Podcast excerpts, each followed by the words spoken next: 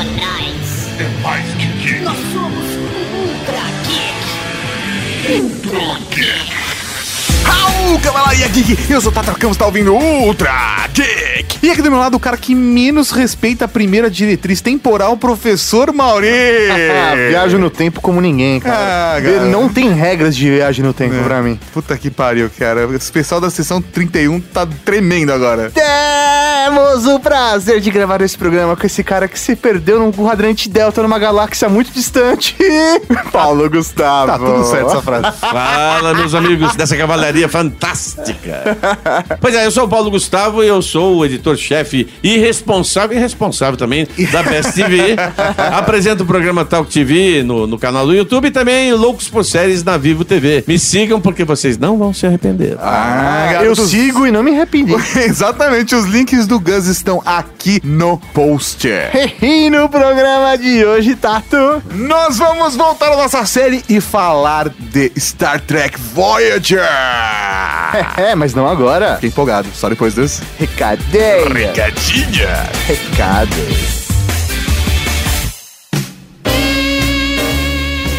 Recadinhos do coração. Coração não, caralho. Tá bom, recadinhos. Recadinhos, bom! Estamos aqui para mais uma sessão de recadinhos do coração. Exatamente, professor Mauri. Vamos começar falando do padrinho da Rede Geek. Mais uma semana e já chegamos a mais de 50% da meta do update. Ah, moleque, Cavalaria Geek, vocês são lindos demais. Pelo amor de Deus, meu coração não para de bater. Ah, cara, é muito amor, hein? Na primeira semana, batemos a primeira meta, agora estamos a 50% da meta do update, Mauri. Se mantermos essa onda, até final do mês teremos update. Véi, sério, galera, vamos bater a meta do update ainda dentro de outubro, pra em novembro já rolar update. É verdade. Tem que bater em outubro esses 1.500 reais, galera. Vamos lá. Você pode colaborar com um real, com 5, com 15, com 30, com 45 ou qualquer outro valor que você queira ajudar a gente a produzir esse conteúdo maravilhoso. Exatamente, a gente já explicou as metas e cotas, mas se tiver alguma dúvida, o link está no post ou é só acessar www.padrim com m no final.com.br barra Rede Geek. Então, se você acredita no nosso trabalho, você gosta do trabalho da Rede Geek, acesse lá padrim.com.br barra Rede Geek. E no mês que vem já começa com as lives da Cavalaria, seu Mauri. é? E deram uma ideia, senhor Carrasco, É. deu uma ideia marota pra gente implementar ainda as recompensas. É mesmo? É mesmo, a gente vai Olha. falar mais sobre isso depois. Que beleza. Aproveitando esses recadinhos, gostaria de avisar a toda a Cavalaria Geek, todos os amantes do Ultra Geek, amantes da mídia podcast, que no dia 21 de outubro estarei no Espírito Santo. Que beleza, É, o primeiro seminário de podcasts vai rolar lá no dia do podcast, no Parque Botânico Vale, e é um evento gratuito. É só se inscrever e já era. O link de inscrição está aqui no post. Corre se você é ou vai ou quer ir para o Espírito Santo para acompanhar esse evento. Clica aqui no link do post e garante a sua presença que vai ser quase fenomenal. Não vai ser completamente porque eu não vou estar lá, que beleza. Ó, mas eu devo admitir que eu estou morrendo de inveja do Mauri, porque eu gostaria de conhecer o Espírito Santo, não conheço nada, só ouvi dizer que as praias são lindas e as mulheres são belas. Olha só, eu falei, eu ouvi dizer que a cerveja era gelada, né? Então, eu tô indo pra Não conferir. precisa, não precisa de muito pra agradar o Mauri, né? Não precisa nem ser cerveja boa. Tá gelado, tá valendo. Então, relembrando, dia 21 de outubro de 2017, das 3 às 17, no Parque Botânico Vale. Vamos lá, galera. Vamos incentivar o encontro de podcasts lá no Espírito Santo. Então vai lá no link do post e garante a sua inscrição. É isso aí, Tato. O que tem agora? O que tem agora? O que tem agora? Agora tem podcast, podcast, podcast. Podcast.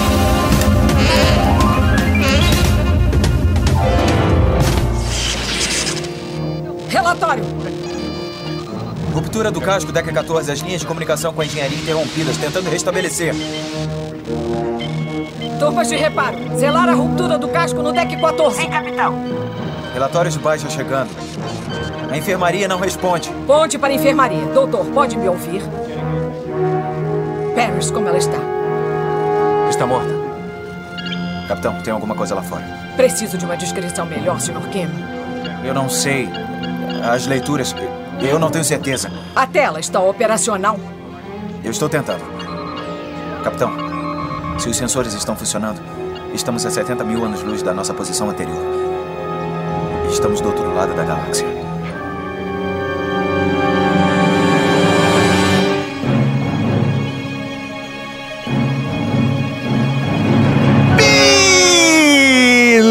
Beleza! Estamos aqui para falar de mais uma série fantástica e fenomenal de Star Trek Voyager.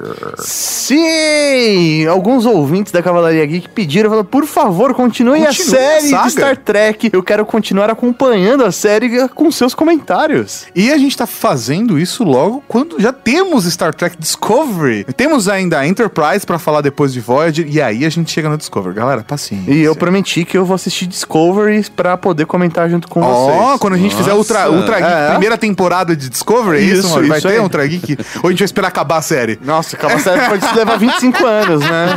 Eu não sei se eu tô disposto a tanto. Então tá, quando acabar a primeira temporada de Discovery, a gente faz um Ultra Geek. E até lá já teremos também o Ultra Geek de Enterprise. Ó, beleza. A gente chegar com dois pés no peito. Fechou. Agora vamos começar a Voyager. Explica aí pra mim qual é a situação do rolê, onde eles estão, estão no futuro, no passado, no presente. Eles estão no pretérito perfeito, exatamente como no universo de X-Men. a série se passa na mesma época de Nova Geração e Deep Space Nine. Ela é um spin-off, né? Exatamente. Ela é um spin-off do spin-off, É inclusive. spin-off do Deep Space Nine, né? Então ela, ela mantém a mesma época. E o que é muito curioso dessa série é que é a primeira vez que nós temos uma capitã. Ó. O pessoal falando, ah, Star Trek é revolucionário. Eu li essa semana. Star Trek entrou na onda de colocar personagens femininos na liderança. Star Trek entrou na onda de fazer isso na década de 90. Exatamente. Você está atrasado.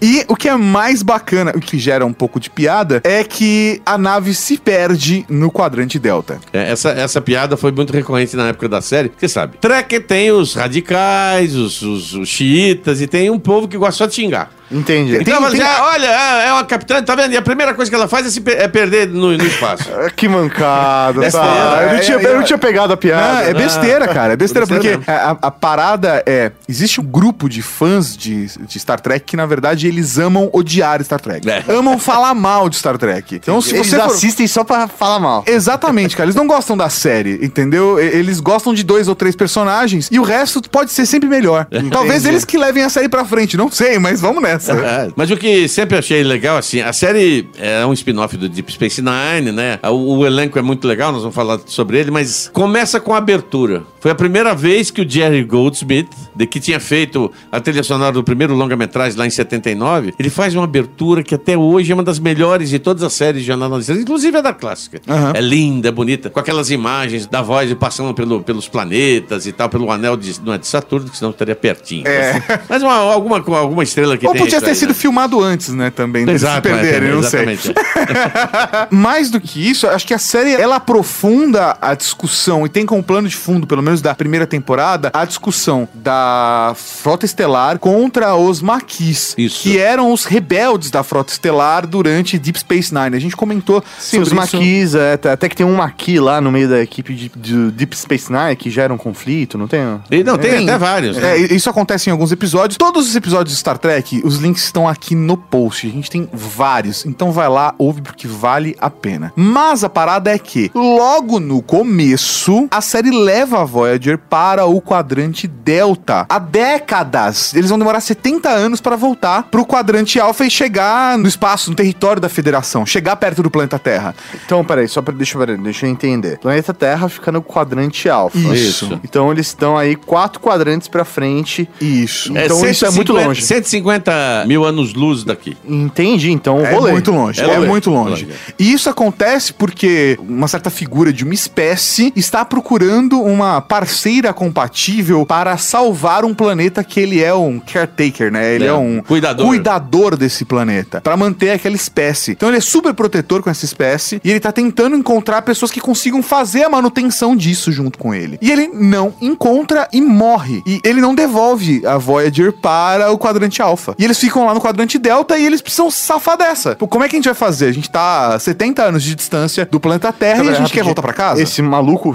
ele que levou a nave pra Não, lá. não isso. veja, é uma entidade Isso. é, alienígena descomunal. É, Exatamente. Mas ele, ele não deixa de ser um maluco. é, ele, tá fora de, ele tá fora de época e fora de era. É, né? Exatamente. Mas ele e é uma espécie muito diferente. A gente descobre que existem mais deles ao Uhum. longo da série, mas esse caretaker desse planeta simplesmente traz a Voyager pro quadrante Delta e não devolve pro quadrante deixa Delta. lá. Deixa lá. Entendi, caramba. E aí, a missão da nave é, o tempo todo, voltar pra casa. Óbvio que eles vão ter a oportunidade, considerando toda aquela coisa bonita e otimista que a gente vê em Star Trek, da frota estelar, encontrando novas espécies e fazendo novos amiguinhos e, sabe, entendendo melhor, explorando. A parada da exploração e, e de ajudar os outros está lá porque é o elemento chave de Star Trek. Mas a motivação deles é tentar voltar pra casa. Sobrevivência, básica sobrevivência. Entendi. Então, Voyager é tipo Caverna dos Dragões. De... Isso! Entendi. Isso! Voyager está para Star Trek como Caverna dos Dragões está para RPG. Exatamente, é. Entendi, que beleza. Agora, o lance, assim, que, que é muito interessante nessa história, é que. Porque a Voyager é uma nave exploratória. E o início do, do episódio, que, que começa tudo, é a Capitã Janeway, né? Recrutando as pessoas para poder é, começar essa nova tripulação. Quando eles são abduzidos para o quadrante Delta, ela é obrigada a formar essa nova tripulação com quem ela estava perseguindo. Os Exatamente. maquis. Então acaba juntando os dissidentes, né? Juntando com os rebeldes para que eles pudessem é, voltar. Tipo, olha, nós somos aqui parte da frota estelar, não importa de que lado a gente tá, mas a gente precisa se unir. Tanto que ela acaba tomando a decisão, né, de colocar o Chakotay, que é o líder dos maquis daquela nave, como o primeiro em comando dela, seguindo certas normas da federação. E eles chegam num acordo de beleza, se essa é a nossa sobrevivência, bora fazer funcionar. E uma outra coisa assim da parte da, da- A nave é muito bonita, né? Eu esqueci o nome da classe dela, mas é um detalhe. Ela é a única nave em todas as séries de Jornada nas Estrelas, tá? Que pousa no planeta. É verdade, isso a gente Ah, vê em consegue vários entrar e episódios. pousar. É, pousar no planeta, que inclusive é um dos momentos críticos da, da Não, mentira, segunda... mentira, Ah. mentira, porque desde a série, Olha lá. desde ué. a série clássica a gente vê as naves caindo nos Ah, sim, planetas. claro. Isso é verdade. Isso acontece algumas vezes. É, mas é, não, é, é inteira, ela, ela pousa. E ela tem- consegue subir de novo. Exatamente. e, e ao longo da, da série você vai indo- descobrindo que é uma nave muito revolucionária. Ela, tem- ela, ela, ela, é, ela funciona com biomecânica. Uhum. É uma coisa bem sofisticada, né? Os consoles, a, a parte elétrica, eletrônica dela é líquida. Então é uma, tecnologia E totalmente tem um, tipo, revolucionária. como é que é o nome? É, é o Biogel, né? Que Biogel, eles usam, exatamente, é. Que faz parte do sistema computacional da nave. Então eles utilizam sistemas orgânicos de computação. E que é muito bacana. Eu acho que Eu discuti uma vez com o professor Pierre Luigi sobre é, a capacidade de um computador de fazer o teletransporte. Aham. Porque um computador, nos dias de hoje, ele tem que fazer trilhões, né, bilhões de cálculos para poder tirar o corpo de um lugar e colocar do outro integralmente, sem mexer nenhum átomo. Aí eu falei para ele: bom, você tá falando de um computador em termo físico. E se o computador, a memória dele for líquida? Ah, como em Rollerball Gladiadores do Futuro. Nossa! Que tem lá o Zero, que é um computador Nossa, líquido, você- né? Aí ele mudou de assunto. Não sei. Acontece. ele não quer que você descubra a verdade. Exatamente.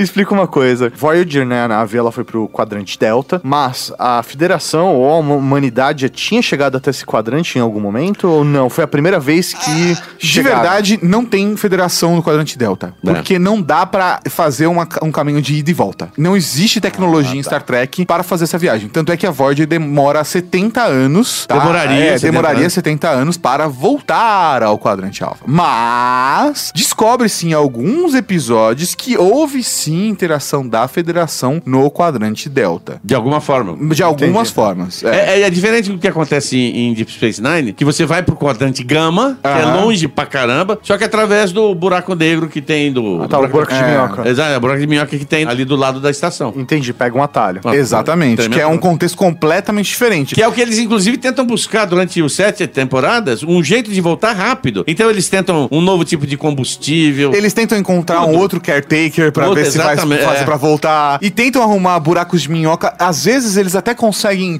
pequenos sucessos. Tem um episódio, se não me engano, que eles conseguem contato com uma nave romulana. Sim. Esse episódio é fantástico. Que eles conseguem contato com uma nave romulana, mas, na verdade, eles estavam navegando através do espaço-tempo, a, a transmissão subespacial. Então, meio que dá um chabu, entendeu? Eles não conseguem a comunicação no tempo certo. É bem bacana esse, esse, esse episódio. E, e, eh, durante a série também você vê as- algumas tentativas são tão doidas que tem, e, aliás, os episódios de viagem no tempo e tal são muito interessantes. O primeiro deles faz com que eh, o, o médico holográfico da, a bordo seja capturado e depois eh, o cara que capturou cria um dispositivo que permite que ele ande pela neve depois disso. Cara, esse episódio é muito bacana, que também tem a ver com viagem no tempo. Exato, é. Eles fazem diversas tentativas, inclusive em alguns episódios mostram quando eles tentam coisas que seriam um caminho mais fácil. Assim. Ah. E mostra como dá errado. É, É sempre. muito bacana, cara. Sempre. Ao longo de todas as sete temporadas, o pessoal da Voyager está tentando voltar para o planeta Terra. E esse é o desafio e o plot principal da série até o último episódio.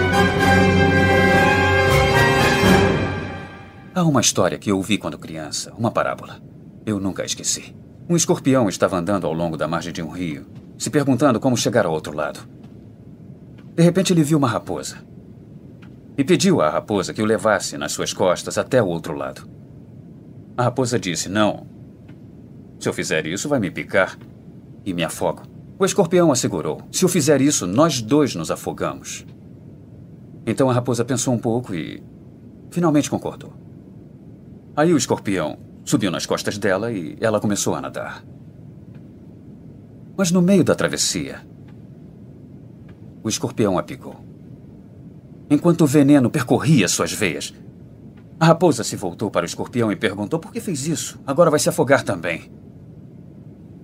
Eu não pude evitar, disse o escorpião.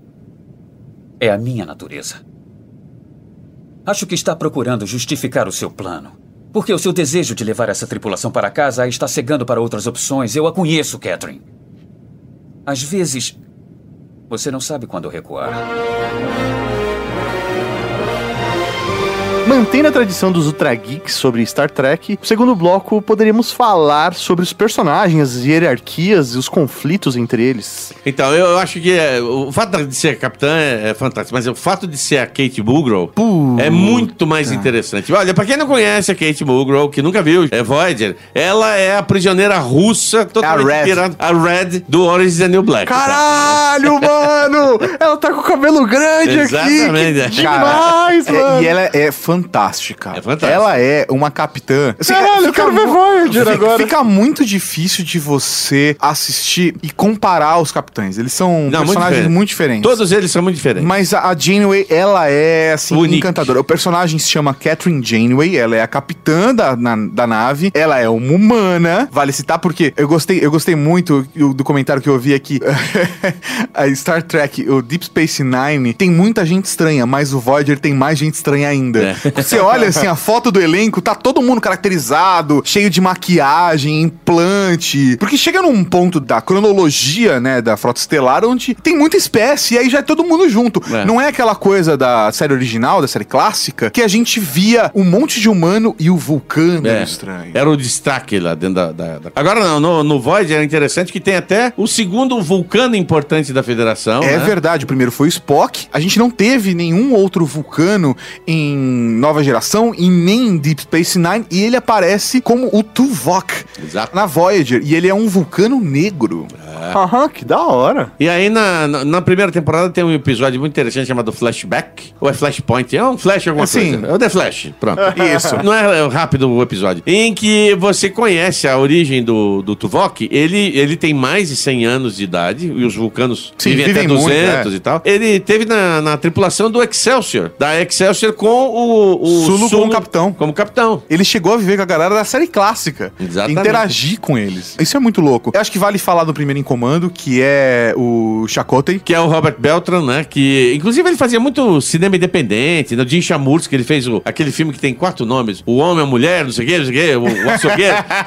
Aqueles filmes estranhos do- dos anos 80, sim. né? Ele é um descendente indígena americano. Ele tem uma tatuagem muito bonita aqui no, do lado esquerdo do rosto dele, que é muito chamativo. E ele é o bonitão, né? Ele é o bonitão da série. É, e ao mesmo tempo tem toda uma parada de. Eu não sei se ele é, se é ele ou o Tom Paris que leva mais esse papel. É, mas é que o o Tom Tom- Paris ele é mais galanteador. A gente, já- a gente já chegou no Tom Paris, mas Isso, é. o, o Chakotay ele tem uma parada mais espiritualizada, que nem Isso. Uhum. a gente viu um pouco em Deep Space Nine também. Então, ele já é um personagem um pouco mais complexo, porque além de tudo, ele também era um Maqui. Exatamente, é Então- um rebelde, né? Putz, isso é fantástico como é, como é trazido para a série, É. né? Vale a gente citar, obviamente, a Belana Torres. Eu Posso fazer uma pergunta? Sim. Pode. É, que me veio agora. Maqui é uma referência a uma característica, tipo, ah, ele é um rebelde, então ele é um Maqui? É o ou no- não, é, o- é o nome, da Nome dos- raça? é o nome, não, é o nome dos rebeldes. Maqui é o nome do, do grupo rebelde da federação, como a gente falou lá em Deep Space Nine. Que tá? tem muitas raças. inclusive. Exatamente, os humanos estão lá, vulcanos aparecem no- nos maquis,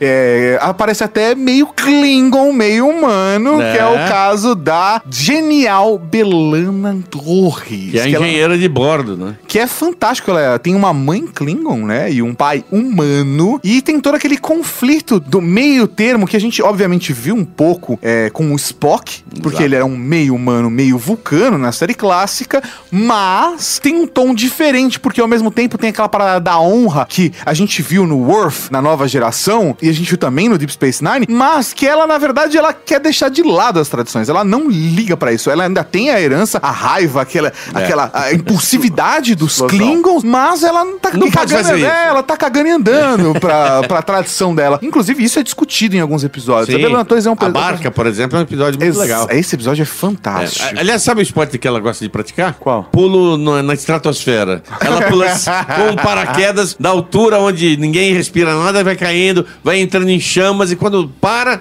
ela solta o paraquedas. Ela gosta de adrenalina. É, é. Beleza. Ué, mas isso foi numa época que ela tava mais hardcore. É. né? Tava- E, e me fala uma coisa, no caso, ela é meia humana, meia Klingon, e fisicamente ela É qual forte. É, ela é fisicamente forte e tem a característica Klingon. Ela tem, tem sim, tem sim. A testa com aquelas marcas bem características Klingon, sim. Mas ela não é forte assim, fisicamente, ela não é grandona. É, ela não é uma Ah, mulher é. Klingon tradicional. Exatamente. Tá? Que é aquela que você gostaria de não encontrar no segundo encontro, porque você já morreu no primeiro. Exatamente. Como a gente viu algumas situações em Deep Space Nine, né? Exatamente, é. Vale citar o Tom Paris, Sim. que ele tem uma história muito bacana, porque ele é resgatado pela Janeway, porque ele tá numa prisão da Frota Estelar. Ele é um cara problema, ele é filho, de um almirante da Frota Estelar, mas ele é um garoto, um garoto problemático. É. Ele é um rebelde.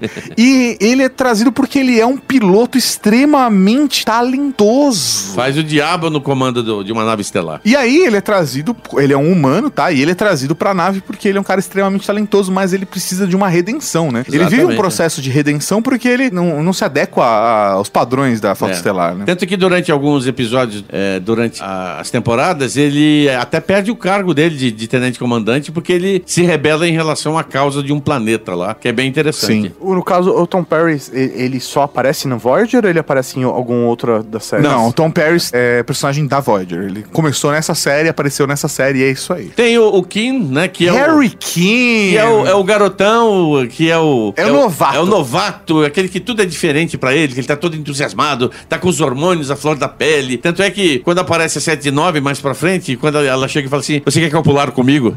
É, não, ele, ele perdeu a oportunidade, né? Perdeu. Porque ela, ela, É muito- ela, Eles são muito santinhos na É, federação, ele, né? e ele, ele, ele, ele, ele entra em conflito. Ele não consegue se aceitar e aceitar os seus hormônios, né, cara? Exatamente. Porque a, a Seven deu uma baita chance pra Uh. ele. E ele, putz, Nos dois primeiros episódios, você tem, como a Voyager tá lá no quadrante Delta, eles resgatam duas outras pessoas que acabam sendo incorporados ao elenco, né? Que é a Cass e o Nilix. São alienígenas. O Nilix acaba se transformando numa espécie de embaixador involuntário para outro.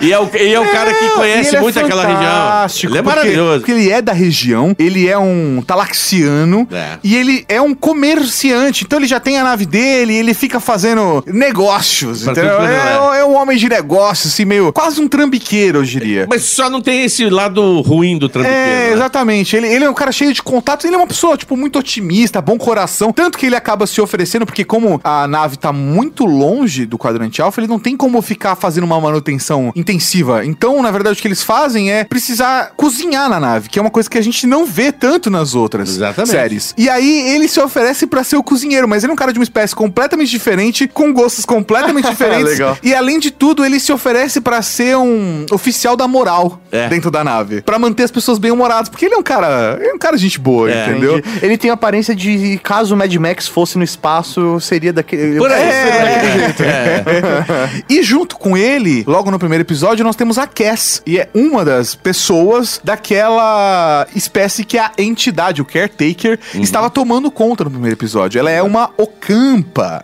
O Campa, exatamente. E a gente não pode deixar. é, é, qu- Quando todos eles estão aí, ainda tem um que eu acho que é um dos personagens que, que é recorrente em todas as séries, que é o médico de bordo. Pra apresentar esses dois últimos personagens, a gente tem que falar uma coisa muito importante, que é de uma característica que se repete em todas as séries de Star Trek. A gente tem, na série clássica, o Spock, que é um vulcano, ele é o diferente, e ele explora o contato com a humanidade. Ele é um cara lógico, racional e frio, e ele está em contato com a humanidade pela primeira vez, apesar de ele ser um meio humano. Isso gera alguns conflitos. Na nova geração, a gente tem o Data, Que é um androide. que é um androide, ele é uma máquina, mas ele está descobrindo a sua humanidade como, Exato. como entidade, né? E isso gera todo um processo, uma série de discussões. Nós discutimos isso também no Ultra Geek. Aí, quando a gente chega em Deep Space Nine, nós temos o Odo, que ele é um. Ele é líquido, né? Ele é um metamorfo. é um metamorfo. Ele não é um sólido. É.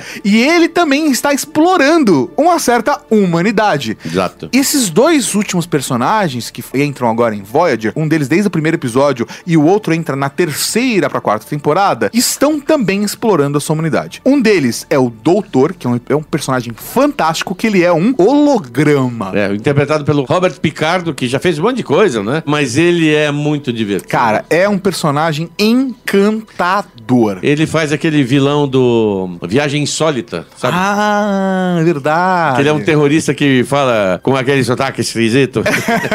e ele é um cara que ele é grosso, ele é rude, a programação dele, ele é meio Ele é babaca. House, ele é o House, Ele é o, né? ele é o House. Caralho, que da hora. E ele, e- mas ele tem um bom coração, apesar de ele ser um holograma. É. E tem todo um processo de descoberta da humanidade dele. Principalmente quando ele começa a sair da enfermaria, quando Sim. ele ganha, né? O dispositivo holográfico ambulante dele. Móvel, né? Móvel, é. E é, é, é muito bacana porque esse personagem dá possibilidades pra alguns episódios que são fantásticos. Exatamente. E, por último, nós temos a 7 De nove. de 9. Tararana. Ah, ah, peraí só um pouquinho. A 7 de 9. Ui. Como se escreve? É 7, né? Tipo, número 7. É, de é- 9. 7 de 9. Ela é uma Borg. Pra quem não lembra, os Borgs foram os melhores vilões criados pra nova geração e todos o, tudo que veio depois. É uma raça cibernética, né? Humanos ou qualquer outro alienígena junto com componentes é, eletrônicos. E eles é, têm um, um problema sério. Eles descobrem um caminho, a Voyager descobre um caminho fantástico pra poder, digamos, economizar tempo de viagem. Só que passa no meio do território Borg. O que fazer? Só que ao mesmo tempo, e com o episódio começa do caramba. O episódio eh, chama Escorpião, é o último episódio da, da terceira temporada. Começa com várias naves, Borg, os cubos, um monte deles. Que assim, imagina que esse é o maior inimigo da nova geração e o maior inimigo que a federação já viu até hoje em todas as séries. Então, quando você vê né? um cubo, é, fudeu, a gente já não tem chances de sobreviver. Vambora. Agora, quando você vê 10, 15, Caralho. é fudeu, cara. É. Corre Nessa hora, mesmo. assim, é, acabou. A É, mas, mas acabou. por que então? Não, não, isso é o prólogo, então não vai ter mais episódio. Acabou ali, não. As naves são totalmente destruídas por uma única nave. Caralho. Falei, o que que tá acontecendo? Tem um inimigo maior. Muito pior. Sempre, sempre tem um peixe maior, Tem né? sempre, né? Ué, essa, essa é uma, uma frase boa. É uma frase boa. E aí você... Não é tão bom quando você tá numa orgia, mas vamos lá. O lance é que a 7 de 9 é uma espécie de embaixatriz do pessoal dos Borgs, pra, porque a Jane falou assim: olha, vamos fazer o seguinte: nós estamos ferrados. Ferrado, ferrado e meio, então vamos lá tentar negociar um, um jeito, vamos descobrir como eliminar o. E eles descobrem, né? Como eliminar o inimigo dos Borgs. E só que eles estão um salvo-conduto. Só que o Chakotay, ele, ele conta aquela velha fábula do escorpião e da tartaruga, né? Não conheço essa fábula. A Essa- tartaruga vai atravessar o rio e tem. Ou a raposa. A raposa, é, a raposa é- vai atravessar o rio e os escorpião precisa atravessar. Ele fala, me ajuda. Aí a raposa fala assim, tá, mas eu não posso te ajudar. Você vai me picar, eu vou morrer. Aí o escorpião fala, mas se eu te picar, nós dois vamos morrer no rio. Aí a raposa fala, ah, faz sentido, então vamos lá que eu te levo, você não me pica e tá tudo bem. Aí no meio do rio, o escorpião pica a raposa. E a raposa fala, mas por que você fez isso? Ele falou, tá na minha natureza. É. E essa é a discussão que se tem entre os Borgs e os humanos. Será que nós vamos aceitar o, o, que- o que os Borgs vão Que fazer? a Janeway chega numa conclusão que a melhor solução é entrar num acordo e fazer uma união temporária com os Borgs, o que é fantástico, porque pela primeira vez a gente entende mais os Borgs. Assim Exato. como ao longo de todas as séries a gente vai entendendo e conhecendo melhor os Klingons, que eram os inimigos Exato. da série clássica, a gente vai entendendo em Voyager os Borgs, que eram os inimigos desde a nova geração. É. Então isso vai enriquecendo muita parada. Eu acho que a gente não precisa nem elaborar tanto o episódio, Uhum. que é fantástico, mas essa embaixatriz dos Borgs, que é colocado porque os humanos interagem melhor como entidade física, eles colocam a 7 de 9 pra ser a- O contato, o né? contato com os humanos, a Janeway engana eles e recupera a 7 de 9 e consegue trazer parte da humanidade dela de volta. Então ela faz um processo regressivo e ela que tinha sido assimilada pelos Borgs, ela volta a ser uma humana e tá explorando a humanidade dela. E o que é fantástico, porque explora todos os aspectos da humanidade dela, inclusive Session. a sexualidade. Ah, mas que beleza.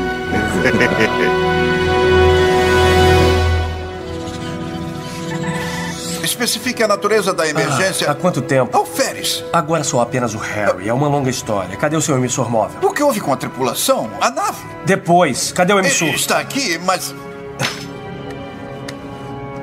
Põe isso aí. Vamos embora. espere. Eu exijo uma explicação. Eu vou lhe dar uma. Estamos aqui para mudar a história.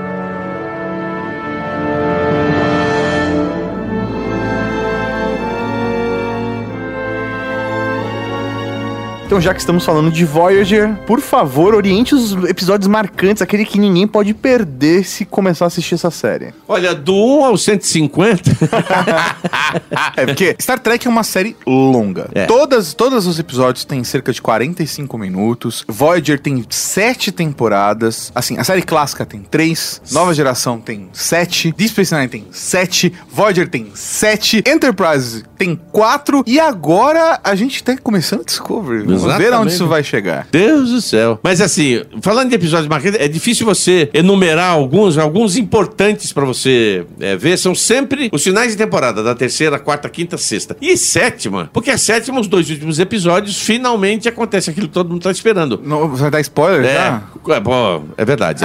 Mas é o episódio que tem uma solução pra viagem deles de regresso. Exatamente. E é uma solução. Agora sim, a partir, de agora, mãe. a partir de agora a gente vai dar um spoiler. Gente vai contar de uns episódios e podemos até no último bloco contar o que achamos do final. Então Isso. não vamos contar o final, mas vamos falar o que achamos Boa do ideia, final. boa ideia. Então, assim, dos episódios interessantes, eu, eu gosto muito do episódio em que a, a 7 de 9 encontra os destroços da nave que ela foi raptada. Nossa, Né? isso é. Porque, na verdade, a 7 de 9, ela foi assimilada quando ela era criança, cara. É, ela- Então, ela viveu a maior parte da vida dela como um Borg. Então, a, a redescoberta da humanidade dela através da infância e de quem eram os pais dela, e você percebe que os pais dela eram até bem irresponsáveis Exatamente. ao levar uma criança naquele passeiozinho deles. Cara, é fantástico esse episódio. Tem o episódio do Kim, que eles estão desenvolvendo uma nova nave exploratória, né? Que tem um motor mais in- interessante, que pode ser o motor. Sabe aquele negócio de Fórmula 1 que você pega o vácuo, né? Do, Sim. do carro da frente e tal? Antigamente, quando eu via corrida de Fórmula 1, não sei como é que é agora. É. Não, mas tem isso, tem. Tem. Você, ganha velocidade Isso e e tal. tal. Eles desenvolvem uma, uma nave pequena que pode fazer exatamente isso, abrir o espaço-tempo para eles poderem passar. Só que no primeiro teste, eles estão fazendo uma investigação num planeta e isso é o prólogo e mostra a Voyager congelada embaixo desse planeta. Puta, esse episódio é. É de arrepiar. Fantástico. O episódio começa com a Voyager congelada há 10 anos e o Chakotay com E o Kim? com o Kim voltando pra tentar. Porque eles conseguiram, né, nesse episódio, voltar pro planeta Terra e eles decidiram voltar pra Voyager e tentar consertar o erro deles pra salvar todo mundo. É. Porque todo mundo morreu, menos eles. É. Caralho, então, que foda. Sério, imagina que o episódio começa e todo mundo tá morto, cara. É, é muito legal. E, e esse- esse- a brincadeira de ficção científica né, no Jornal das Estrelas é ótimo. Os episódios de viagem no tempo, de realidades alternativas, são muito legais. Tanto é que até criaram a polícia é, temporal dentro da série, porque eles começaram a abusar. É. Tem um episódio, É, inclusive, sim. que dentro da nave há uma divisão temporal de um lado e do outro, e o Chacotei tá no meio, ele não sabe o que tá acontecendo. Então cada lugar da nave que ele vai, ele tá em uma temporada. É. Em um dos episódios marcantes. É. Que legal. Cara, esses episódios são fantásticos, de verdade. São bons. Apesar de Star Trek ser uma franquia com séries longas, Sim. vale muito a pena. Inclusive, eu devo dizer pra vocês que Voyager, na minha opinião, é hoje a melhor série. Talvez Discovery seja melhor, tá? Mas, para quem quer assistir as séries antigas, talvez Voyager seja a melhor ideia. Por quê? Voyager não tem tanto do histórico necessário.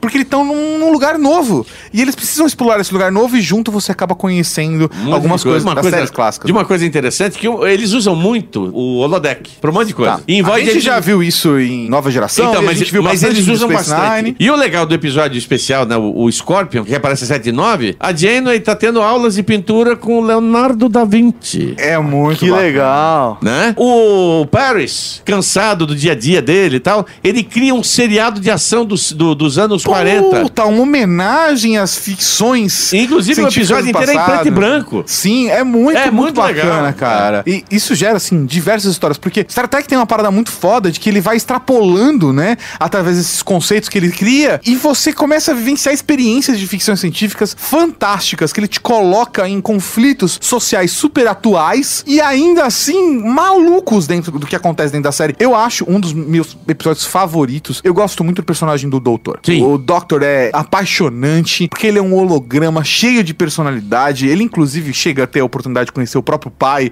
o que é fantástico. Mas, na minha opinião, o melhor episódio do Doctor é um episódio da, acho que não me engano, quinta temporada, onde ele tá explorando o que é ser humano para ele ser um melhor médico e atender melhor as pessoas. Então ele faz um programa pra simular o que é ter dor, o que é ficar resfriado, pra ele entender, pra ele simpatizar melhor com alguém chegar lá com dor. Ele não falar, tipo, cala a boca, não me enche o saco. House. House, ele é House. Entendeu? ele tá tentando ser melhor do que, um, do que ele é. É. E num desses processos, ele tenta entender o conflito das relações humanas. E pra isso, ele cria pra si uma família. Só que qual é a referência que ele tem? Uma família doriana. Então toda vez que o programa dele é desativado, o programa tá rolando por trás e ele vai pra casa dele, onde tem uma esposa feliz e as crianças e literalmente ele vive uma família doriana. Quando a Belana Torres descobre isso, ela fala: "Não, não, não, não, não, não. Peraí. Você não tá, você não vai entender nunca o conflito de um, de, de um de um casal, de uma relação humana com uma família dessa. Deixa eu reprogramar isso pra você." Nossa senhora. E aí, cara, o, o filho do doutor tá envolvido com Klingons, tipo, querendo é, Ser ser rebelde dados, demais, ser né? rebelde do- dos humanos. A, a esposa tá num, tá num, tipo, acho que quase no nível vou te trair, É. assim,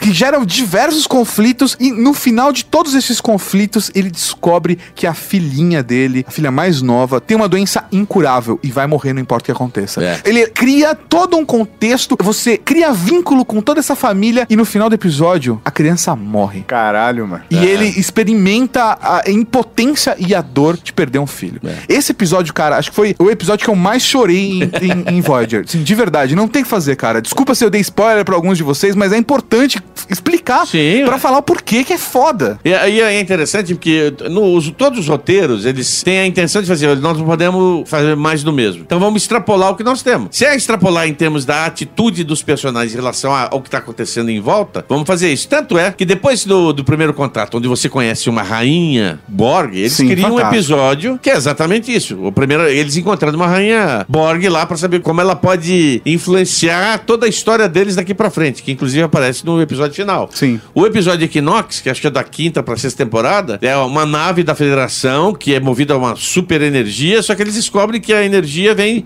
de uma raça é, é alienígena que tá aprisionada nos motores, né? Então é o conflito, é a, a- a questão do, do conflito. A gente se salva e mata eles, ou a gente fica aqui e deixa os caras livres, né? O que, que é mais importante? A sobrevivência ou a nossa primeira diretriz, a ética, que o, o capitão dessa nave não, não levou em consideração? É, e isso, isso, é, isso é muito bacana. E a gente tem diversos episódios marcantes Nossa Senhora. ao longo dessas. São sete temporadas. É. Mas eu acho que toda a, a linha dos Borgs é muito bacana. Sim. Tem o, o conflito com os Kazon nos primeiros, nas primeiras temporadas que são muito bacanas. E é legal também. porque, assim, no, no, no no final da segunda temporada, pra terceira, os Kazons invadem a nave, né? E deixa toda a tripulação no planeta. E vão embora. Só ficam duas pessoas dentro da nave. Aí vai ser o estilo duro de matar, né?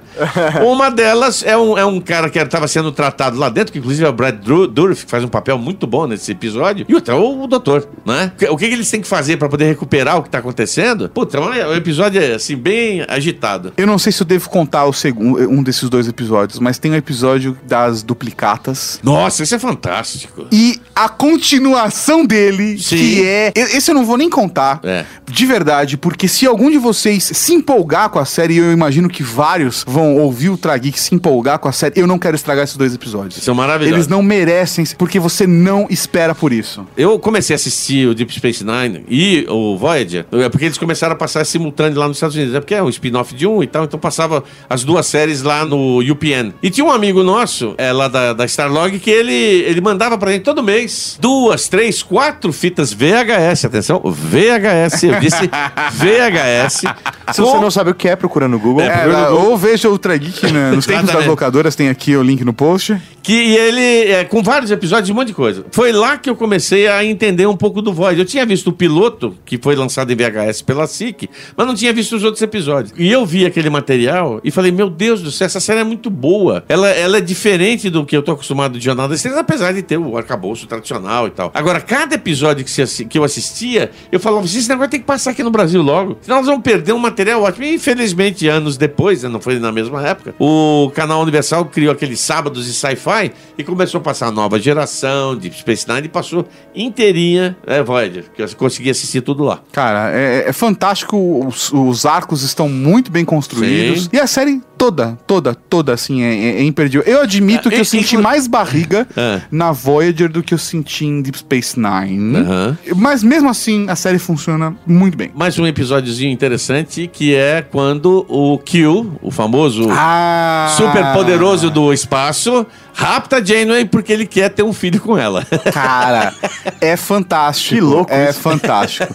E a conclusão desse episódio é, é- é bacana porque no final das contas ele consegue uma outra kill É. pra, ter, o- pra ter o filho com ele, porque é uma coisa que os kills não fazem. Os kills não têm filho. É. E ele tem um filho com uma outra kill, pela primeira vez isso gera um conflito absurdo, e ele declara a Janeway como madrinha É. do personagem, do filho dele. Caralho. E aí, anos depois, a gente esquece dessa história e ele traz o filho pra passar umas férias com a madrinha.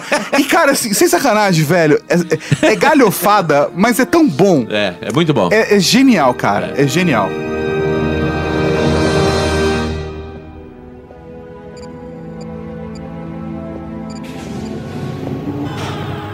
Senhoras e senhores, eu gostaria de apresentar o holograma de comando de emergência.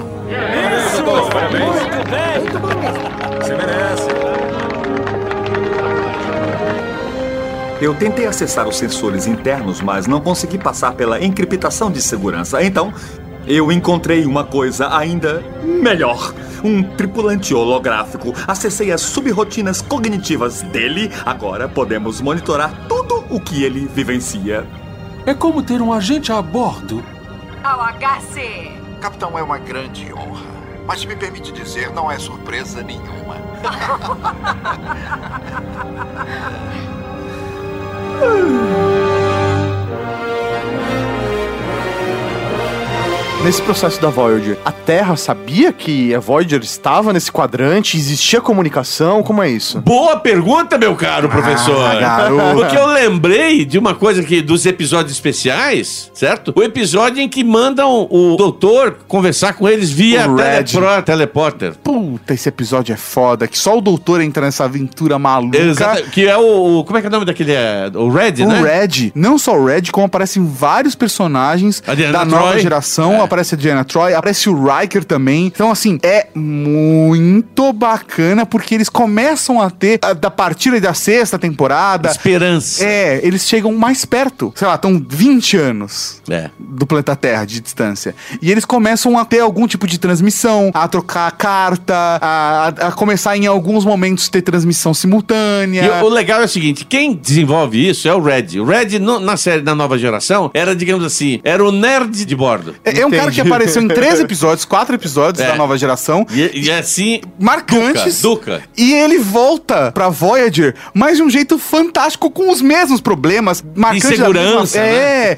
E ele tem, ele tem vício em holodeck. É, ele é viciado em Caralho, holodeck. que legal. Ele cria uma aventura, puta, aquela, aquela história, eu, eu esqueci o nome, mas na, na nova geração, em que o, o Moriarty, que já tinha aparecido uma vez, volta e toma conta da nave inteira. Ele é uma figura de, é, é, de, do- do- de uma história do, do Sherlock Holmes. Sim, sim. Nossa, é fantástico, porque no final das contas, o Red fala assim, final do programa. E ele fica olhando pra cima, pra baixo, pra ver se ele não faz parte do programa. Tá? Cara, é, é, é muito bacana. E, e isso tudo vai voltando à tona conforme eles vão se aproximando, né? Então, eles vão tendo contato cada vez, mas nos, nas primeiras temporadas eles não têm contato nenhum, nem tem como se comunicar. Ninguém sabe o que aconteceu. com a Frota Estelar, então pra todo mundo a Voyager era apenas uma nave que tinha desaparecido, Uhum. provavelmente tinha sido destruída. Aos poucos, a Frota Estelar acaba descobrindo que a Voyager ainda está intacta e que estão tentando voltar para o planeta Terra. E aí, no caso, você falou que quando isso começa a acontecer, ainda tem uns 20 anos de jornada. Sim. Quantos anos se passaram até chegar nesses 20 anos? Foi De menos de 50 ou não? Não, não. não. passou em menos de 50 anos, É, sim. sim, sim, sim. Tá, é, acho que a gente já pode se aproximar um pouco do, do final da série, É, não, discutir antes um eu- pouco eu- do caminho, mas é, o que acontece é, que é o seguinte, às vezes eles conseguem alguns Uns atalhos, É. entendeu? Eles vão pegando atalhos para se aproximar do quadrante alfa. É. Então, por exemplo, é, a- conseguem uma tecnologia de uma espécie que faz com que eles viajem mais, o que demoraria cinco anos, eles fazem em um dia. Aí acontece mais algumas coisas, mais algumas coisas, eles têm que voltar, perdem. é- é- imagina um jogo de tabuleiro, tipo o jogo da vida. Eles voltam umas 5, 6 vezes, mas conseguem alguns atalhos pra avançar. Mas assim, na sétima temporada, faltam 20, 30 anos ainda. É. Tem coisa para cacete. E nesse meio tempo, o que eu acho que também é importante falar é a relação de bordo, né? Então, assim, quem fica com quem? A gente sabe que a Cass, que era a namorada do Nilix, acaba saindo da, da, da série e entrando, inclusive porque entra a 7 de 9. A 7 de 9 parece que tem um, um relacionamento mais pra frente com o Chicoteio. É, o- é- ela e o Hã? Chakotay, mas no final acabam. Ah, deixa eu. Exato. Então, aí tem É, a, a Belana... Antes, antes rola um é com o doutor, né? Assim, É, o doutor tem um caso platônico É, com a, é. com a Sete. É, A Belana Torres com o Paris, né? E quem, digamos assim, não é que ficou virgem nessa história toda, que é a, a Janeway. A Janeway tem um caso num planeta onde o, o- onde o pessoal ainda, como se fosse da Idade Média. Ela tem um caso com um cara, ela visita ele Ela tem constantemente. dois casos. É, não, eu lembro desse aí, o outro É, é, o muito outro, ca indecente. o outro, outro caso apagam a memória dela. É verdade, é, É, verdade. o outro caso apagam a memória dela e ela tem um caso. É. Ela tá tocando a vida, ela ia casar. É, Beleza. verdade, é verdade. Esse episódio é muito bacana também. É, um daqueles episódios de duas partes, né? Isso, é. Que é, que é bem marcante, mas existe muito romance elaborado Muito ali. amor. Muito, Muito muita tra- amor. muita transância ali rolando. Amor das estrelas. Mas o que vale, acho que sabendo desses atalhos que a nave acaba tomando, quando você chega no último episódio, nos últimos dois, né? É, parte 1 e que é a 2, né? Parte 1 e 2, eles começam com um tapa na cara. É. Porque eles não te entregam a Voyager chegando na Terra. Eles te mostram a Voyager 10 anos depois que eles voltaram pra Terra. Exatamente. Caralho. E esse episódio é do caralho. Porque mais uma viagem no tempo. Porque, na verdade, não está completa. Eles mostram depois que eles voltaram pra Terra, mostram como isso foi incompleto, mostra uma merda acontecendo, não vou contar, não vou contar o que aconteceu, e aí sim uma grande resolução da história. Eu acho que, considerando que Voyager é, de todas as séries Star Trek, a que tem uma linha mais completa, a gente conversou um pouco disso antes da gravação, né? A série clássica eram episódios picados. Não existia um arco nela. A gente vê arcos depois nos filmes. A nova geração tem um arquinho pouquinho. Mas porque não dá pra você não construir o mínimo de arco e desenvolvimento de personagens depois de sete temporadas. Sim. A Deep Space Nine tem um pouco mais de arco, porque existe o conflito com os Kardashians e Domínio. É, o domínio. Então, e acaba se criando um arco um pouco maior. Voyager, ela tem um arco. Que é do começo ao fim. Começo ao fim, a gente tem a jornada de voltar pra Terra. E tem muito episódio picado que constrói isso. E a gente tá vendo essa transformação da série até hoje com Discovery, que tem só arco. Não tem episódios picados. Não é a construção de Star Trek que você assistir um episódio só, fora de contexto, que ela vai funcionar. Exato.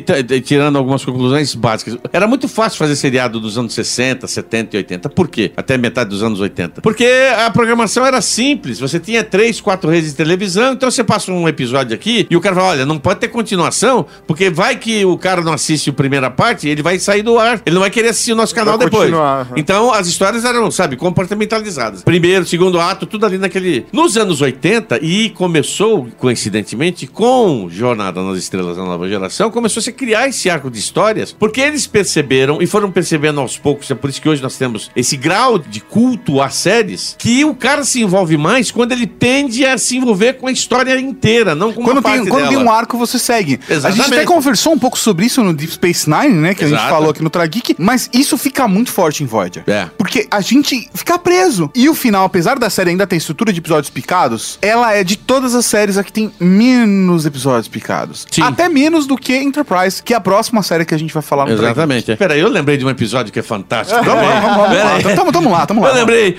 o episódio em que uma raça de dinossauros. Puta que eu pariu, esse episódio é foda! Caralho, esse episódio é foda demais! Eles descobrem vestígios de que eles estiveram na Terra. É uma raça de dinossauros. Que da hora. E aí eles acabam cruzando com a Voyager. E aí tem um negócio que é do cacete, que é bem Inquisição espanhola. Mas peraí, você acha que nós evoluímos dos humanos? Isso é uma heresia! Ou você destrói as suas provas, o cientista dinossauro, ou nós vamos matar todo mundo. Exato, que, que, que eles, Cara. que eles estavam no mesmo planeta, então tinha uma, uma mitologia É. religiosa lá deles de que a espécie deles era especial por um monte de coisa, etc. Na verdade, eles descobrem que eles eram uma espécie que migrou de um planeta Foi abduzida de- da Terra da Terra outro, né? pro outro planeta Evoluíram. evoluiu, mas que eles tinham a conexão genética com o planeta Terra e eles eram uma espécie primitiva no planeta Terra. É. Então, como que a espécie deles poderia ser primitiva? Então, a gente encontra em um episódio de Voyager É a evolução dos dinossauros, cara. É genial. É muito doido, mas isso é construído de uma forma muito bacana. Não, sim, cara, não. Star Trek é foda, Não, cara. é todo, assim, é por isso que eu falo assim, o arco principal, que é todo mundo voltando, tentando voltar, sobreviver, fazendo negociata, é, até arriscando em algumas jogadas. Eu lembro de um episódio que eles entram num vácuo, que eles não tem como sair de lá. The Void. Eu The Void, que é tudo preto. Pô, que- e, e aí eles encontram uma outra tripulação lá que tá se matando por causa disso. Que eles se matam pelos, pelos suprimentos lá dentro. Exatamente. E esse episódio é muito bacana porque ele reforça os princípios da frota estelar. Exato. E é isso que é do caralho. E Star Trek tem sempre isso. Os valores da federação, ele- eles são muito fortes e isso é um elemento chave em todas as séries, porque se conecta, menos um pouco na, na série clássica, né? Sim. Mas que se conecta com o otimismo da humanidade. Exatamente. E esse é um dos valores de Star Trek como franquia. Jornada nas Estrelas como franquia tem esse valor otimista de aonde a humanidade pode chegar. E acho que esse é um dos principais motivos de eu ser fã de Star Trek. É você entender como o nosso desenvolvimento tecnológico pode nos aproximar e deixar nossa sociedade mais humana. É. E, aí- e aí você vê em todas as outras franquias e tal. Eu acho que, eu acho que essa foi a grande sacada do Roddenberry, que foi piloto da Marinha dos Estados Unidos. Ele sabia, sabia negócio de guerra pra caramba. É a gente tentar chegar nesse nível, onde não tem problema de racismo, não tem problema de corrupção, ninguém vai roubar a Petrobras. Não tem nada. fome, não não tem- tem fome nem nada, porque as coisas se resolveram depois de um grande conflito, que eu acho que ai- ainda não passamos por isso. Não, a, a gente ainda, a gente ainda tem. Tem, É. tem, tem uma terceira guerra mundial. Se a gente tiver na, Sim, tem- se a gente tiver na cronologia original de Star Trek. a Eu, eu só tem- fico preocupado com o apocalipse zumbi. O resto. E aí vai ser zumbi no espaço. Porra, vai ficar da hora. Mas pra acabar, a série fecha, assim, meu, chave de ouro. Na É minha lindo. opinião. Aliás, é, eu diria pra você, antes de você dar a sua opinião, assim, Hum. foi que o episódio que eu mais é, usei lenço de papel. Caramba. Eu fiquei emocionado. eu- Eu chorei mais no Doutor. É. Mas, cara, é um episódio fantástico, porque acima de qualquer outra série de Star Trek, ele amarra tudo muito bem no final. Exatamente. é. Melhor, inclusive, do que Deep Space Nine, que tem aquele final maluco Nossa do, senhora, do, do Cisco, como o representante, entidade espiritual e Ah, tal. é, Que eu acho muito legal. Eu, eu elogiei aqui também no Ultra Geek, mas eu achei que Voyager acabou muito mais bonito. É, na realidade, eu acho que o Deep Space Nine, quer dizer, o final do Cisco lá, é mais ou menos o dia a dia de hoje do Avery Brooks. Você já assistiu o documentário Cinco Capitães? Não. Não? Ah, Que tá na Netflix. Eu acho, ah, acho que assisti sim, assisti eu sim, acho que ele pirou, entendeu? Você tá... Eu acho que o pirou de ele, vez. Ele aparece meio... É... É, ele fala, ele começa a dar entrevista pro William Shatner dizendo, então, como se fosse um piano. Agora você faz isso. E agora. Ele não vai falar nada? é, Impactou. Impactou. Impactou. Impactou.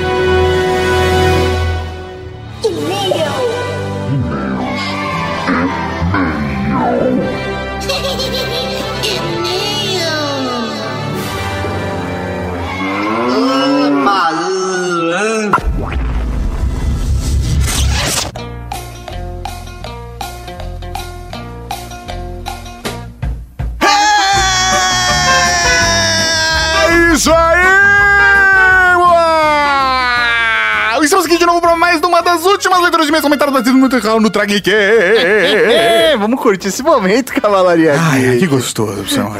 Estamos chegando perto do final do ano, inclusive. É verdade, É. daqui a pouco começa a programação de verão. Que pariu. Programação de verão, Mauri. Na reunião da semana que vem a gente vai começar a definir já as programações. É verdade. Vocês têm alguma ideia de tema? Oi? Não adianta participar, porque só o pauteiro sabe. Justamente! é só você fazer parte do Ike Lindor, coisa linda de Deus, você pode participar desse momento, né? Não, é só Ike Linder. Ike Lindor, só é Ike só Lindor. É Mauri. só A gente... Eu ganhei essa. Essa é a grande verdade. Porque Mauri é comunista pra ele, todo mundo podia participar. Mas eu falei, não, tem que Vai galera da- impossível. Vai ficar impossível a gente ter... Se bem que a maior parte dos apoiadores É, são é, do Linder. Linder. Mas é, é foda.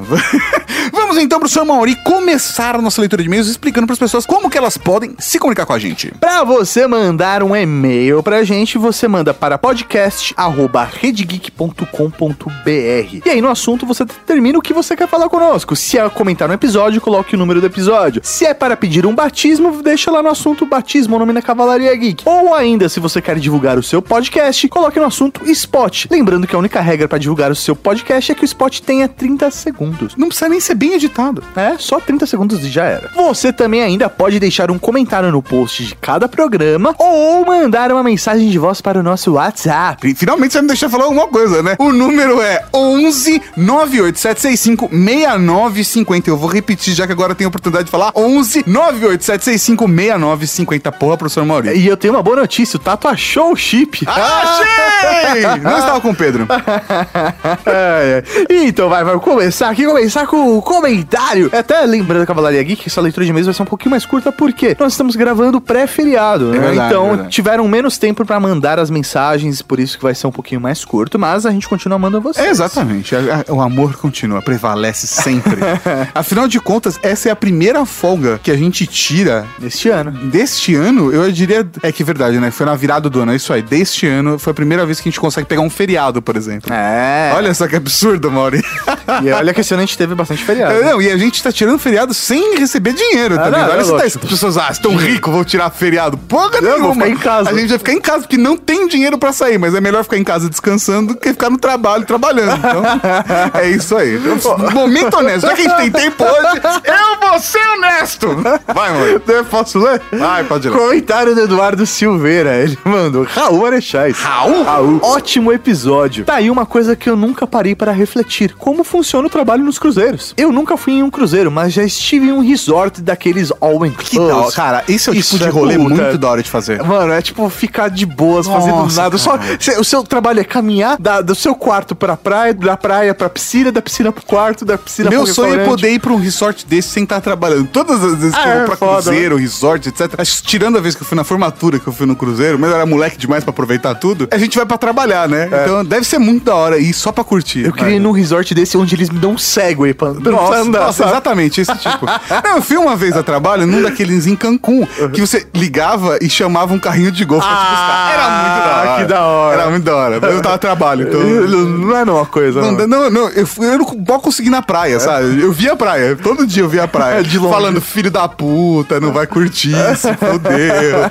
Mas é bem legal. né? E ele manda aqui. Se no resort a galera já trabalha muito, imagina no cruzeiro em que a pessoa praticamente vive no trabalho. É. Ultra Geek, muito bom, como sempre, Raul. Então, Raul para Eduardo Silveira, Ed The Drummer. Um Raul, meu velho. Raul. O Ed tá sempre muito ativo nos comentários, Sim, é cara, mesmo, né, mano? Ele tem aparecido bastante. Me deixa aqui. muito feliz. Até por isso tá selecionando ele bastante, né? Você tem algum conclave com ele. Não, não, não, relaxa. Um conchavo, como é que é a palavra? É um, um nepotismo, não. Isso, um congresso com ele. um congresso. Vamos então pro seu Mauro, é o próximo e-mail, um e-mail especial, porque na verdade ele é um batismo!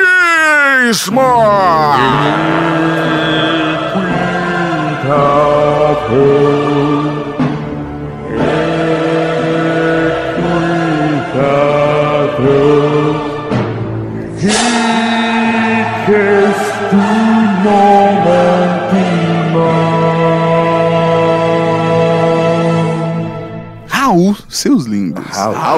Gosto quando começa assim. Eu sou o Júnior e sou ouvinte desde a época do We Are Geeks. Velho, Caralho. velho, velho. Sou casado com uma mulher fantástica. Explico. Minha esposa e eu somos muito parceiros em tudo que se pode imaginar. Isso, velho, é o que eu desejo pra todo mundo que tem um relacionamento, cara. sabia? Não importa se é uma parceira ou um parceiro, Sim, que sim, vocês não, mas- sejam muito próximos de verdade nesse aspecto. Sim, sejam parceiros. Exatamente, parceiro mesmo, parceria. É. Pa- parceria do grego parceria.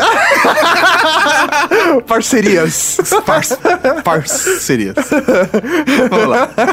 Se fosse carrasco, ele podia estar. Ah, sim, né? Nesse momento, ele tá, chorando. Tá chorando, tá. E eu tô vendo você chorar.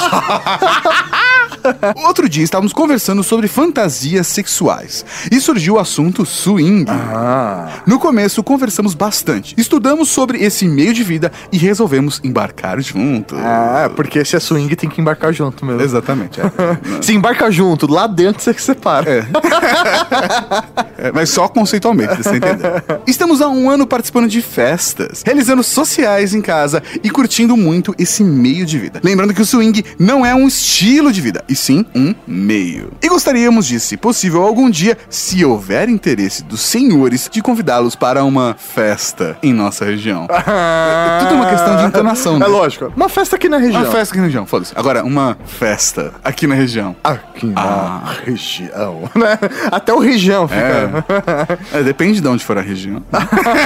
Lá. Moramos em Taubaté, região do Vale do Paraíba, no estado de São Paulo. Gosto bastante dessa região. E é bem pertinho daqui, é rápido de chegar em São Paulo. Como, como diria o pessoal de. Cara, de São José, São José tá uma hora de tudo, né? Uma hora de Japão, uma hora de São Paulo, uma hora de Campinas, uma hora da praia. Uma hora de São José dos Campos. Tenho 35 anos e minha esposa 30. Caso um dia quiserem saber, estarei à disposição para contar sobre os bastidores dos eventos. É, coisa linda. Agora, me disponho à vontade de vocês para me nomear para a Cavalaria Geek. Tá aí um cara que sabe furar a fila, né? Exatamente, veio com o objetivo, até porque, professor Mori, vamos, vamos aos Playstations. Playstation, segue uma foto da minha patroa para apreciação. tá aí um cara que sabe furar a fila. É, mas se ele comprou a vaga dele, sim, comprou. Eu só, eu só devo dizer que eu acho o apelido patroa bem zoado, cara. Patro- Porra, Ô, Júnior. patroa. Porra, Chega, patroa. patroa. É quase o Didi falando da patroa. sabe? Porra, patroa. Patroa, né? É, fala é tipo o patroa. apelido do casal, tipo patroa e patrão. Pat- É, É tipo aquele amorzão É, e princesinha. princesona, princesona, princesona e amorzão. É isso. PlayStation 2. Comunista! PlayStation 3. Em novembro haverá uma festa fantasia com mais de 80 casais, fora os singles. Ih, o bagulho vai ser louco, velho. Festa- Festinha, mano. Festinha, festinha, festinha. É, velho, levando essa- esse e-mail dele é curto, mas fala muito é sobre curto, ele. mas é grosso.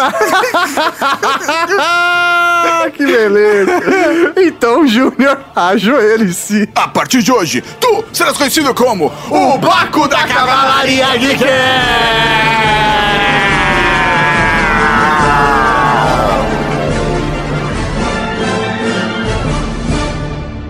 O Baco da Cavalaria Geek. É, esse cara aí que vai estar chamando a gente, organizando festinhas. Porque a festa de Baco, qual que é, professor? Ah, é o bacanal. Ah, malandro. O cara que gosta de cultuar o, Só que as tem uma festas, coisa. sexo, vinho. Isso, rock and roll. Agora. agora, agora, agora, falando sério, falando sério. É. Você não pode falar festinha ou festa. A partir de agora, Baco, todas as vezes tem que falar. Festé. Festé. Vamos lá pra casa fazer uma festé. Quando você mandar algum e-mail comentando alguma festa, vai ser festé, que a gente vai ler. Você tem que colocar vários es no lugar do i. Festa. Festé. Festé. A festinha é legal. Fazer uma uma festé. Então, um rau pro Baco da Cavalaria Geek. Raul, seja bem-vindo à Cavalaria Geek de Elite. Agora, um outro comentário é de Ronald Willy. Que da hora, Ronald Willy. Gostei do nome. Raul Marechais. Raul. Queria muito trabalhar em um cruzeiro, principalmente pela experiência de conhecer novas pessoas. Sério, fui voluntário em uma feira de ciências internacional e os russos e alemães são os melhores. Isso pode pegar meio mal pelo histórico. Não, não, não, e daí? A gente entendeu, a gente entendeu. Ótimo episódio e se a Amanda me contratar, eu viro o padrinho Ike Lindor duas vezes. Porque estagiário é foda. Ah, sabe, cara, a gente sabe. A gente entende, manda lá, velho. O currículo tem várias vagas. Obviamente não é a Amanda que seleciona. Sim. Eles contratam uma empresa terceirizada que faz toda a seleção. Ela explicou isso, É, né? mas ela, de repente, você coloca lá, ouvindo o Trageek, vai, vai É, saber. vai saber, cara. Isso aí, velho. Então, um Raul para o Ronald Willy. Um Raul, meu velho. E falando em Raul, Vamos para o momento Raul. Tem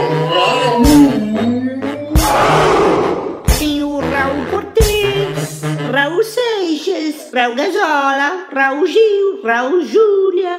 Cara, tem Raul pra caralho, gente. um Raul para Joimir Arthur, que adorou a trilha sonora do podcast e é nosso padrinho comunista. Honesta. Um Raul pra Dardi, o arquiteto da Cavalaria Geek, que deu a sugestão pra Royal Caribbean de dar uma viagem pra nós e mais alguns ouvintes. Ah, ah, Tamo dentro. Tamo, tamo Vamos aqui. mandar, vamos mandar essa sugestão. Mandando não só essa sugestão, mas essa vibração pro universo. Vai que cola.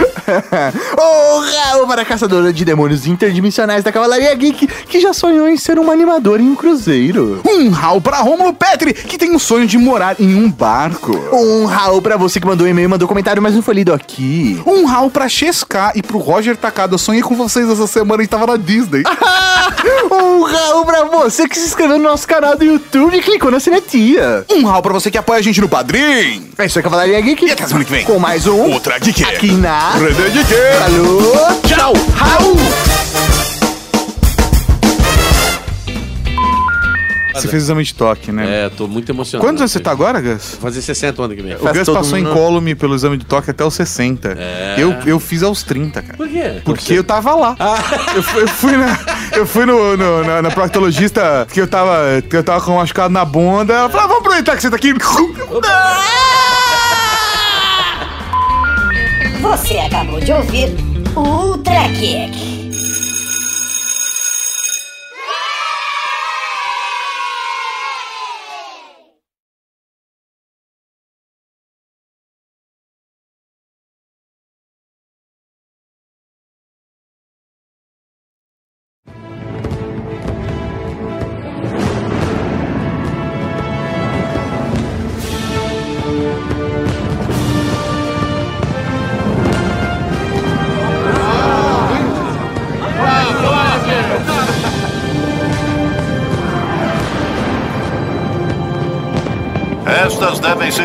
Familiares para todos que lembram da volta triunfal da USS Voyager à Terra após 23 anos no quadrante Delta. A Voyager cativou os corações e mentes das pessoas por toda a Federação. Então parece apropriado que no décimo aniversário da volta deles, façamos uma pausa para lembrar dos sacrifícios feitos pela tripulação. Acusações de corrupção foram feitas hoje contra.